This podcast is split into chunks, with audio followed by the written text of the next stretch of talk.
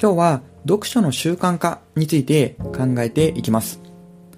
これを放送しているのは2023年1月7日で、今年のグロービス経営大学院の Voicy、ちょっと差がつくビジネスサプリのトレンド経営学の1回目の放送となります。これを聞いているあなたは、今年1年間で何か新しいことをチャレンジしたい、このように考えている人も多いのではないでしょうか。そしてその中で何か今年は本をたくさん読もう、こう考えている方も多いはずです。私自身はですね、これまでそんなに本を読む習慣はなかったんですが、去年1年間はですね、かなり読書をすることを意識をして、年間100冊を読むことができました。それまではですね、そこまであまり本を読む習慣はなかったんですが、去年の3月にグロービス経営大学院の MBA を卒業して、まあ、このまま放っておくと勉強する習慣がなくなりそうという危機感があって、まあ、年間100冊を読むことに目標に掲げて、無事達成することができました。え今日はですね、こう、読書を習慣化したいという方にですね、何かヒントになればと思って、私自身が年間本を100冊読んでみて分かったことをお伝えしたいと思います。まず最初、一つ目は、やろうと思えば誰でも100冊読むことはできるということです。私はですね、正直数年ぐらい前までは年間10冊ぐらいしか読んでいなかったような、えー、ほとんど本を読んでいないようなそんな、えー、人間です。ここ数年で必要に駆られて本を読むうちに読書が習慣化されていきました。前向きに読書が楽しいと感じるタイプではなかった自分でも100冊読むことができたので誰でもできるものだと分かりました。単純に考えてみると例えば1冊読むのが3時間、このように考えると、年間300時間かければ100冊読むことができます。よく考えると、1日1時間あればできるものになります。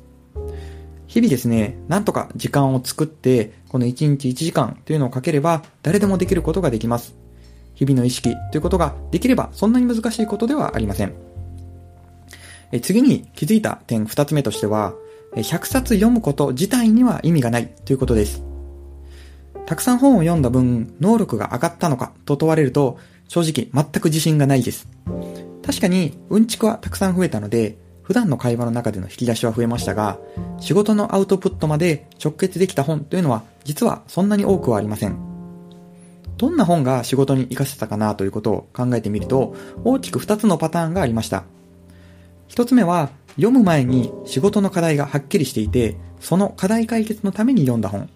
そして二つ目が、読み終わった後に、こうやって Voicy とか、もしくはブログとかで自分なりに言語化できた本、えー、この2パターンがあります。言い換えると、目的意識を持って読むこと、そして自分なりにアウトプットしてまとめる。これらをすることが自分の血肉化につながる。えー、このようなことが改めて分かりました。え実はですね、この100冊、え本を読んだ年より、え前の年ですね、の方が、え個人的にはですね、読書からの学びというのが増えた感覚がありました。え本を読んだ数というのは少なかったにもかかわらず、えそれだけですね、多くのアウトプットとか、え血肉につながったというのは、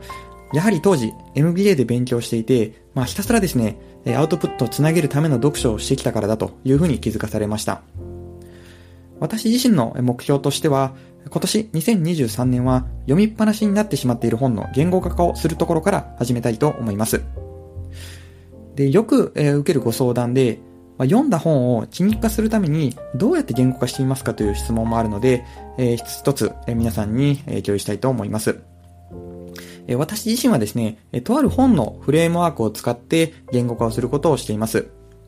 え早く読めて忘れない、思考力が深まる紙一枚読書法、えこのフレームワークを活用することで、まあ、本を読んだ後にですね、えそのフレームワークに当てはめると自分なりに、えしっかり頭の中に残る、えこのような感覚がありますので、お勧めをさせていただきます。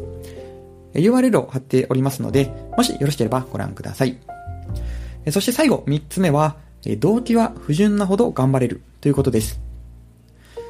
私自身ですね、この1年間、本を100冊読めたらなんかかっこいいなという不純な動機が案外自分の力になりました。自分の学びのためとか、仕事のアウトプットのため、こういう真面目な目的だけだったら途中で挫折していたように感じます。資格勉強とかダイエット、運動など継続的に頑張りたいことがあるときは、あえて不純な動機を言語化した上で臨むと、いざという時に踏ん張れるかもしれません。継続性に自信がない場合は、モテたいとか、かっこつけたい、ドヤ感を出したいとか、自分の欲望に正直になってみてもいいかもしれません。えー、今日はですね、えー、本を100冊読んで分かったことというのをテーマにお話をしました。まあ、大事なこととしては当たり前なんですが、目的意識です。本を読むこと自体にはほとんど意味はありません。まあ、ただですね、私自身、一旦100冊年間本を読んでみると、なんか本を読もう、えー、読んで、読まないといけないのに、時間が作れてないなというような、このなんか毎年駆られていたような焦燥感から解放されたことというのは一つの収穫があります。えこれからですね、本に読まされるというこの受け身な読書ではなくて、自分のペースで自分の目的のために能動的な読書がしやすくなる。えこんなイメージがあります。えー、ぜひですね、この、これから本を読もうと考えられている方につきましては、えー、今日の放送が参考になればと思います。